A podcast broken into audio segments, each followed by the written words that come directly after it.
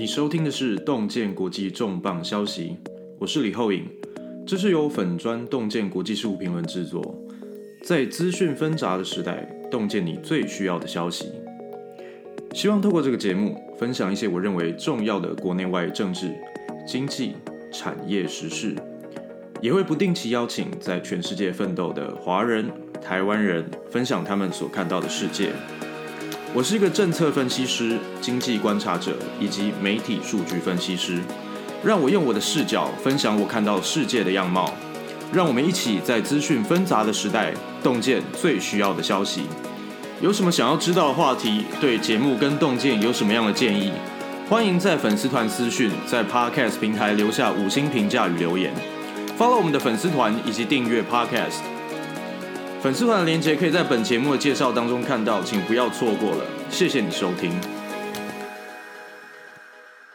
Hello，大家好，你收听的是洞见 Podcast，这是我们第二十七集，第二十七集的 Podcast。那我们在前一集的节目当中啊，刚好找到了这个巧芯啊，徐巧芯跟我们一起来读一下这个呃奥巴马的二零二零年选书。那关于这个内容呢，有非常多正反的意见，我们也都有收到。然后呢，非常谢谢你们呃提供建设性的评论，或者是说呢有兴趣的讨论。那但是呢，关于里面有一些留言呢，可能是直接把人贴标签，或者是。说呢，去散布一些这种呃，就刚好是我们说的所谓八分真两分假的这种这种谣言哦，呃，完全直接在我们的讨论串当中直接印证。呃，我是希望呼吁大家哦都能够理性面对，就是我们就针对事情本身来讨论，那而不是去说直接直接讲说啊，你就是哪一个党派的，哦，你就是怎么样。那关于我自己本人的资讯呢，在网络上哦都有很多东西都可以查，都我我也都非常的公开，你们有任何的问题私底下来问我也都。没问题。好，那关于呢，我们在洞见这边的讨论，那我们就是有什么样的主题，我们做怎么样的讨论。那关于我个人的立场或个人怎么样，好，有兴趣的人都欢迎私下来跟我们聊。那我个人也都非常开放。OK，那我希望呢，洞见的讨论可以是一个比较多元，但是维持理性哦，呃，找到一个对话的空间啊，不管你是哪一个立场。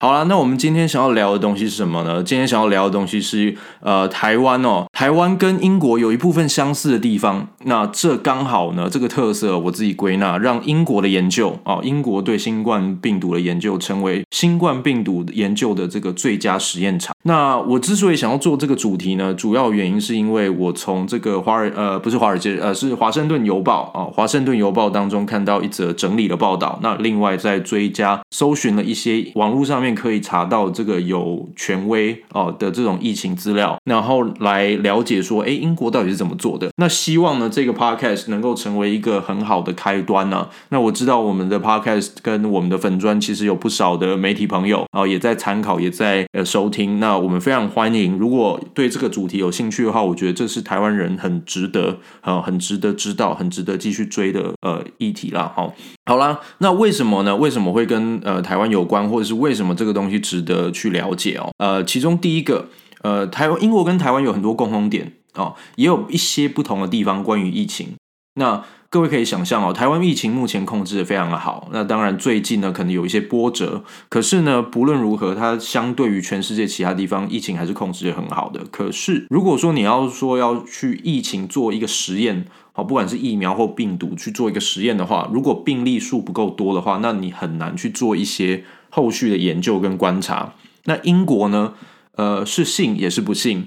他在病例上面其实是相当多的哦，可是它在这个地形上面，它也是一个岛屿，而且加上脱欧之后呢，这个申根签证哦，其实在脱欧之前跟之后都一样，申根签证你要进英国都还是需要经过一道额外的手续，所以呢，在这个入境的这种监管上面，其实它有一定的控制能力啦。不像这个欧盟国家之间完全的来去自由，那因为这些因素呢，使得英国其实它成为一个很好的实验空间。这听讲说它这个实验其实是有一点有点感伤了哈。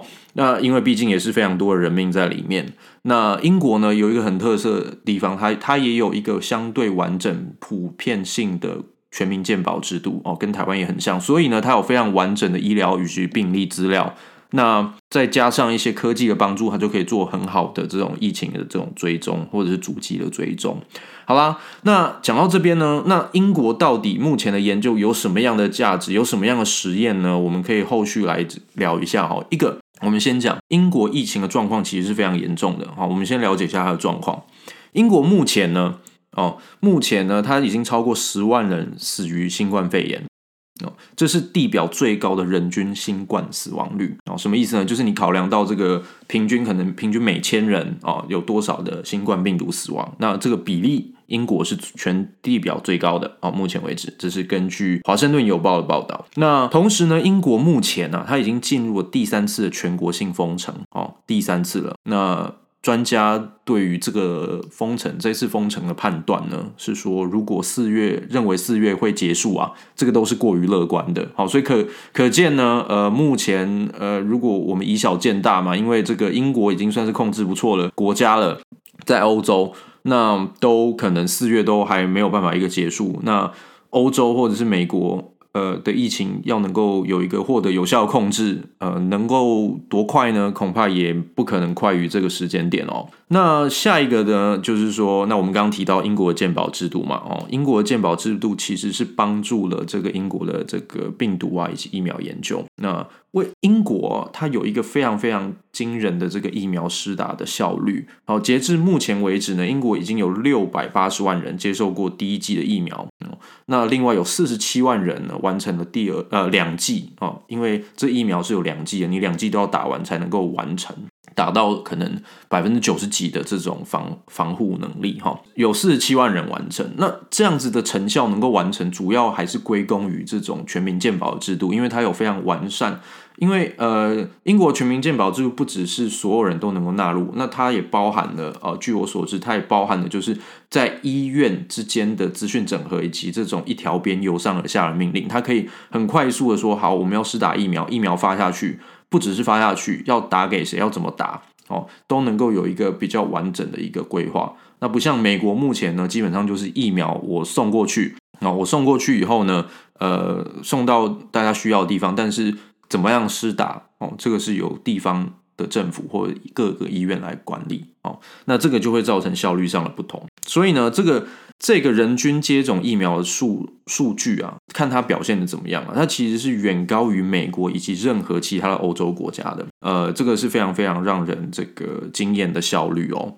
所以呢，这样子的情况底下，你看哦，它虽然疫情控制的不是那么样的好哦，不像台湾那样那么好，完全就是没有太多的病例。那因为有那么一些病例，但是呢，它又能够大量施打疫苗，这让这个英国的这样子的一个。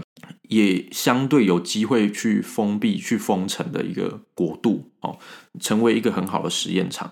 好了，那怎么样实验？到底有哪些实验我们可以知道呢？首先呢，第一个问题大家非常关心的是，打了疫苗之后，哦，第一剂跟第二剂之间到底可以间隔多久？那基本上呢，目前的这种专家、专业协会哦，医疗医药协会、英国医药协会的建议是说，应该要在六周之内，你就要打第二剂。可是呢，刚刚好，刚刚我们听那个数据，英国的数据，你可以注意到，第一季目前为止有六百八十万人接受这个注射了，但是第二季啊也完成的只有四十七万，所以这比例上面是很明显有一个落差的。所以呢，英国显然他在做一个策略，就是他想要做的策略其实是我先普及第一季，让很多人都能够呃施打第一剂之后。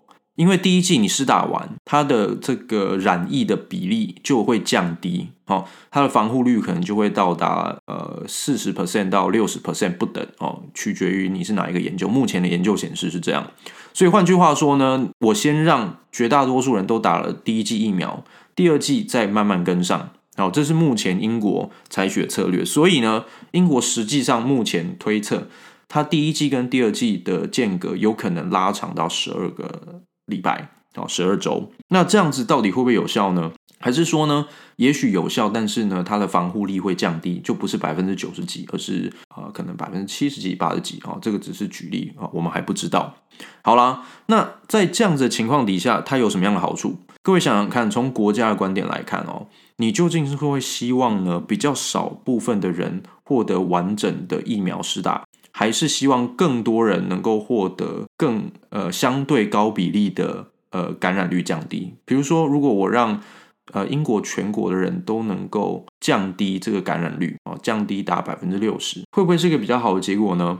特别是会让这个感染啊感染疫疫呃病毒的人啊感染病毒的人呃低于呃低于治愈或者是因病死亡的人，那这样的话呢，疫情就会慢慢获得控制嘛，哈。好，那这个是目前呃英国政府他们目前的目标跟这个策略啊，他预计啊预计要在二月中的时候哦，就要达到一千五百万人施打完第一剂的疫苗哦，这是超过台湾一半的人口嘛，哈，所以这其实是非常非常的呃有效率的结果。那但是那是第一剂嘛，那第二剂就变成说它会比较晚完成。好，所以很多国家都来看，那如果说英国这个实验获得证实就是说，哎，这是有效的，那会造成什么样的结果呢？其他的国家它在安排这种疫苗施打的策略上面就可以不一样哦。比如说，我可以安排这个货运。我想办法先赶快把第一剂大量第一剂先运到，然后大量施打，第二剂比较后面再来。哦，这个是在策略上面运用，因为时间有限，资源有限，那我怎么样去安排这个策略？好，这是非常值得观察的。好，那第二个实验，第二个实验，英国能够提供的第二个实验是什么呢？就是疫苗对于变种病毒到底有没有用？哦，各位知道，因为其实英国发现变种病毒也是因为他们有完整的医疗资料以及完整的监控呃记录，所以虽然说这是一个不好的消息，但是它却是证明哦，这个英国。在这个监控这个疫情的状况呢，是做得还不错的。那现在有在施打疫苗，同时英国又有对于变种病毒的这个追踪，那到底他们两个效果是如何啊？目前呢，所有的疫苗公司都认为他们的疫苗对于变种病毒一样是有效的，只是这个宣称从来没有在真实的社会当中被实践啊，被被证实。这只是一个科学上面的一个呃理论啊，就是说，哎，这是合理的这样子。那可能实验室里面也有做过研究，那可能也是有效的，但是真实效果到底如何，需要人真的去实验，真的去被施打之后才能看出结果。好，这是呃另外一个很重要的。那我们知道变种病毒啊，变种病毒的传染能力比原本的病毒提高了百分之三十到七十不等。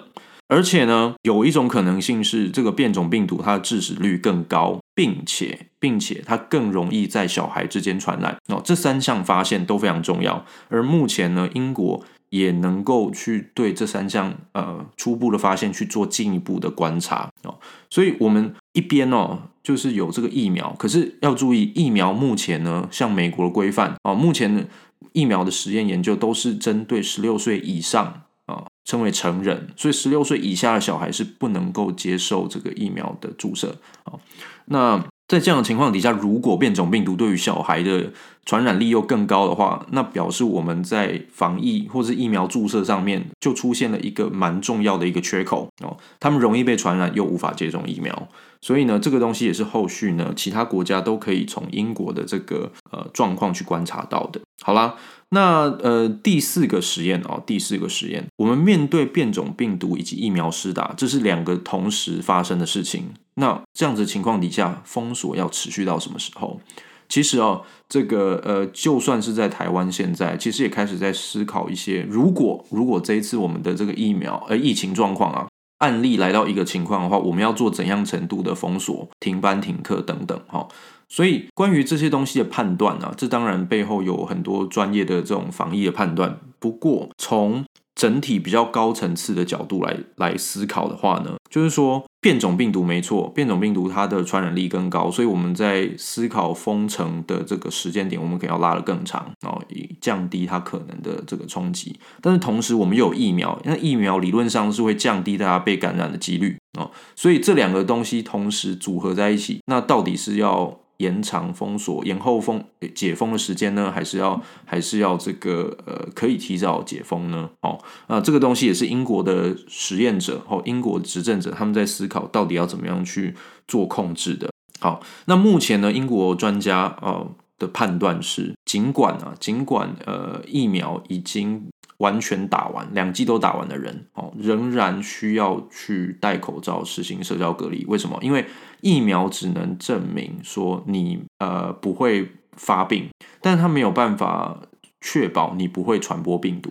哦，这件事情是分开的，所以呢，为了避免这个病毒扩散到其他还没有施打疫苗的人，还是需要进行这样的社交隔离以及这种呃戴口罩。而且呢，关于什么时候能够解封，由于你疫苗施打有一个时间差，所以呢，除非你能够施打疫苗到够高的百分比，否则你不应该解封。因此，他们得出一个判断是：四月之前谈解封都还太早。这个时间点，对于不管你是做投资，或是对于其他国家，我们在观察，万一接下来有其他疫情的发生，我们应该要如何面对的时候，是一个还蛮重要的认知。就我们不应该期待说有疫苗了之后，我们就能够生活马上恢复正常。哦，即便你两剂打完之后呢，因为其他也有其他的人，他们并没有施打疫苗，为了避免他们遭受感染，你还是必须要采取一定的措施。哦，这对我们是很重要的参考。呃，目前美国状况，这个东西有点是额外附带一提。目前的美国状况是拜登。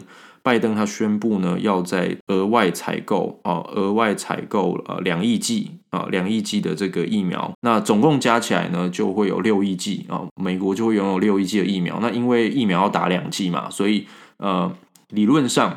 理论上，这六亿剂的疫苗就可以足够美国三亿人口的使用啊，那它就会涵盖几乎所有十六岁以上的人口。好，但是问题还是一样，就跟刚刚说的一样，你施打会有一个时时程啊，特别是如果你比较没有效率的话，那就会变成说你要拖更久才能让更多人能够施打完这个疫苗。而且呢，如果你就算施打完了疫苗，它也没有办法保证你不会把病毒传染给别人。那在这样的情况底下，我们要去推测说，诶，那我们的市场什么时候会恢复正常，或者说我们的经济什么时候可以恢复正常？